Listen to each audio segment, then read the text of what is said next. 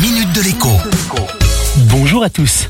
Pour Noël, 8 Français sur 10 devraient acheter au moins un cadeau sur Internet. Pour certains, c'est le prix qui est l'élément déclencheur de l'achat en ligne. Pour d'autres, eh bien tout simplement la disponibilité quand les magasins à proximité ne proposent plus le jouet ou le produit high-tech tant convoité. Pour d'autres enfin, eh bien c'est un achat d'occasion sur le Bon Coin, Vinted ou encore eBay qui se transformera demain en cadeau de Noël. La barrière du tabou est brisée depuis longtemps.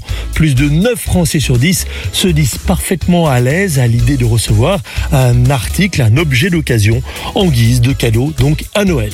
Attention cependant à certains pièges dans la dernière ligne droite lors de vos achats en ligne. Tout d'abord, il reste moins de 10 jours pour pouvoir être livré à temps de l'article commandé.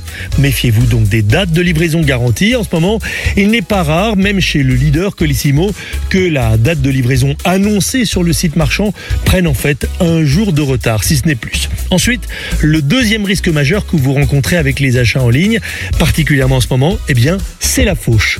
La semaine dernière, l'acheteur d'une Sony PS5 a reçu une bouteille d'eau à la place. Un petit malin avait ouvert le colis, volé la console et glissé un point à l'intérieur pour donner le change. Le risque est d'autant plus grand aujourd'hui qu'avec la Covid, eh bien, les livreurs sont incités à déposer les colis sur le pas de la porte, même parfois sans sonner chez vous. Pour peu qu'ils soient suivis par des petits filous, en deux temps trois mouvements, les colis sont éventrés ou tout simplement volés. À demain. La minute de l'écho avec Jean-Baptiste Giraud sur radioscoop.com et application mobile Radioscoop.